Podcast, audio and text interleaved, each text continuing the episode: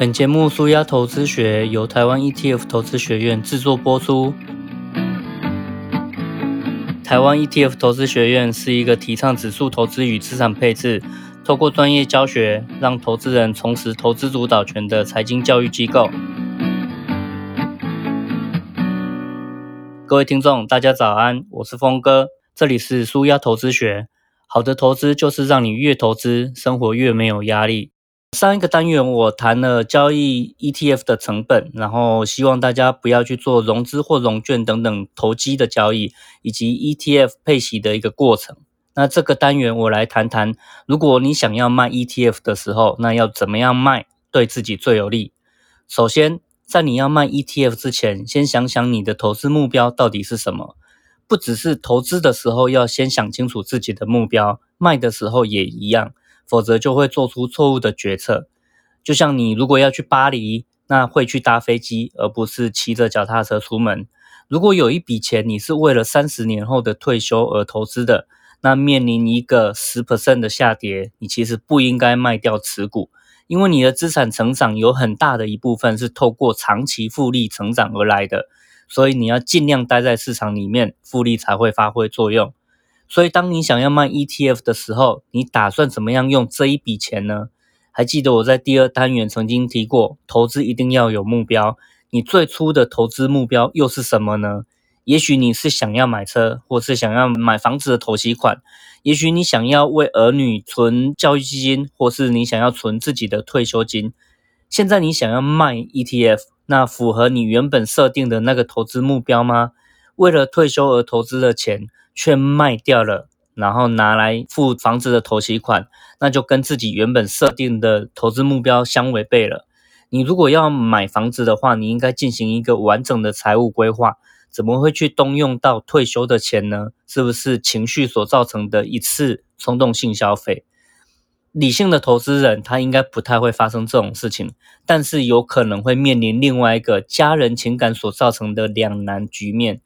如果你今天的投资目标是要存退休金，但是子女突然跟你说我需要一笔钱来读书，或是我需要创业，那你是不是应该要卖掉自己的 ETF 来供应他们呢？这真的很难，对不对？我的建议是，卖 ETF 最好不要偏离原本的投资目标，除非你愿意调整这个目标。例如说，你的投资目标就是我退休之后可以。周休七日，月领七万。但是如果我今天要提供子女一笔钱，那你能不能去接受？说我退休之后只能月领三万的生活水准？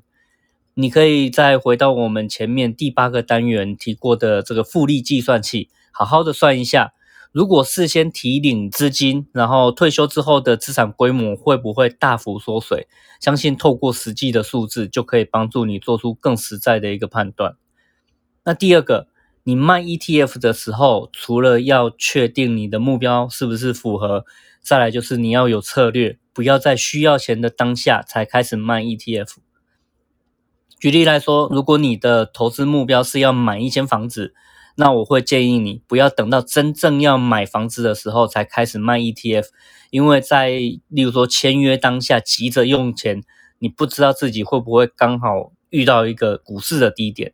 那应该怎么卖呢？呃，假设你预计要在四十岁的时候开始买房子，那我就会建议你，也许提前五年，三十五岁的时候就可以开始分批做提领的一个规划。你可以每一年将自己的 ETF 资产变现二十 percent。那如果遇到股灾的话，那一年也许就不一定要去提领，而是可以暂缓一一阵子，等到股市回复了，再继续做变现的一个动作。那如果是更短期的一个目标，你也可以说，那我是不是分成十个月，每个月将 ETF 变现十 percent，那就花十个月逐渐把自己的持有的 ETF 卖掉，看起来有一点像是在买进的时候是定期定额买，那在卖出的时候也定期定额卖。这样的做虽然会损失一部分资产在市场上面持续成长的机会，但是也可以避免自己刚好在用钱的时候却遇到股灾而进退两难。最后一个是，如果你退休之后要持续用钱的话，又应该要怎么卖 ETF 来做提领比较好呢？首先，在退休之前，因为我们要累积到足够大的一个资产规模，我们会把大部分的资产压在股票里面。假设股债比的设定是如我们前面所讲的七十比三十好了，那你大概可以维持一个八 percent 的预期年化报酬率。可是，在退休之后，你的风险承受度会变得比较低，所以你可能会稍微把股债比调整一下，变成四十比六十。那这个时候，你的年化报酬率就会下降到只有六 percent，但是比较高的比例的一个债券，它可以保护你的资产在股灾来的时候，让你不会受伤太严重。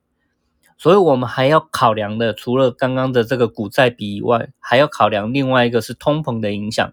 那根据消费者物价指数来去推算，说未来的购买力有没有很大的一个损失？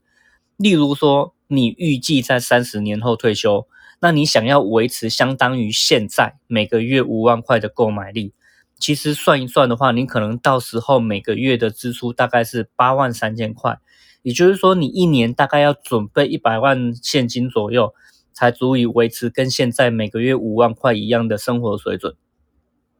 假设你已经退休了，累积到了三千三百万的这个资产规模，你每年要提领一百万出来的话。那请问一下，这个占你总资产的几个 percent 呢？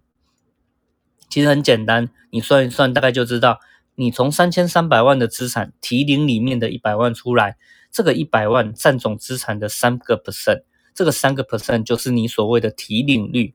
同样的道理，如果你的资产没有累积到三千三百万那么多，而是只有两千万，那你每年同样要领出一百万，你的提领率就会是五个 percent。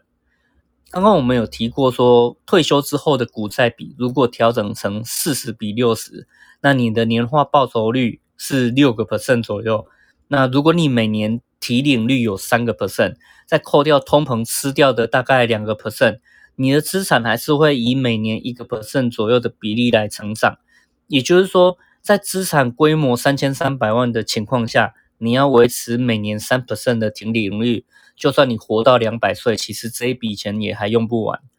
可是如果你的总资产只有两千万，你每年要提领一百万，这个五趴的提领率啊，再加上两个 percent 的这个通膨，你的资产其实会以每年七个 percent 的比例来逐渐减少。所以如果你退休之后把你的股债比调整成四十比六十，那这个六 percent 的年化预期报酬率就会跟不上你资产减少的这个速度。那你就要做出选择，例如说，你可以降低自己每个月的支出，例如每年只提领六十万供生活所需，透过降低你的提领率，让总资产还可以维持成长一个状态。说的更精确一点，资产两千万，每年提领六十万，那这样的提领率就是三个 percent。那股债比四十比六十，会有六 percent 的年化报酬率，这六 percent。扣掉三 percent 的提领率，再扣掉两 percent 的通膨，还剩下一 percent，也就是你的资产还是会持续以大概一 percent 左右的这个比例继续成长，你就不需要担心说活太久，但是钱不够用的这个情况发生。但是三十年后的每年六十万，相当于现在的购买力的话，大概每个月只有三万块，很显然的，你的生活会变得比较拮据一点。所以，如果可以的话，我还是会建议你越早开始累积自己的退休金，让你的资产有机会长得更大越好。退休之后的生活就会比较愉悦一点。总结来说，你的提领率如果越低，你的资产成长就会越持久。分阶段提领的一个目的是让你剩下的资产可以继续的复利成长。这么一来，你就不需要担心活太久，但是退休金却花完的这个问题。在这个单元里面，那我分析了几个你可以卖掉 ETF 的一个策略。很多人如果听到卖 ETF，不外乎就是一个很投机的想法，像是停损或是停利的操作，或是可能会问一个好像有神明指示，然后就会答对的这个所谓的出场时机点。其实这样的一个做法都不会有好的结果。那我想提醒你的是说，在你卖 ETF 的时候，你要先。确定说这一笔钱运用的方式跟你原本所设定的投资目标是相符合的。再来就是，不管你是买房还是退休，这种大笔的支出，你都要有一个明确的财务规划。也就是说，在你不要在要用钱的时候才去把它卖掉，而是可以有阶段式的这个提领策略，慢慢的变现。如此一来，不但可以降低你提领的时候刚好卖在低点的一个风险，你也会很清楚知道在什么时间点你应该怎么样去做这件事情。如果大家想要系统化学习 ETF 投资的话，欢迎现在马上在线上课程平台好好好学校的网站搜寻 ETF 投资全球这个关键字。ETF 投资全球透过三十二个单元、三百八十分钟的线上课程，带你量身打造专属的资产配置，重获投资的主导权。这个单元就到这边，下个单元我们来谈一谈，我认为你最好的一个投资老师到底是谁。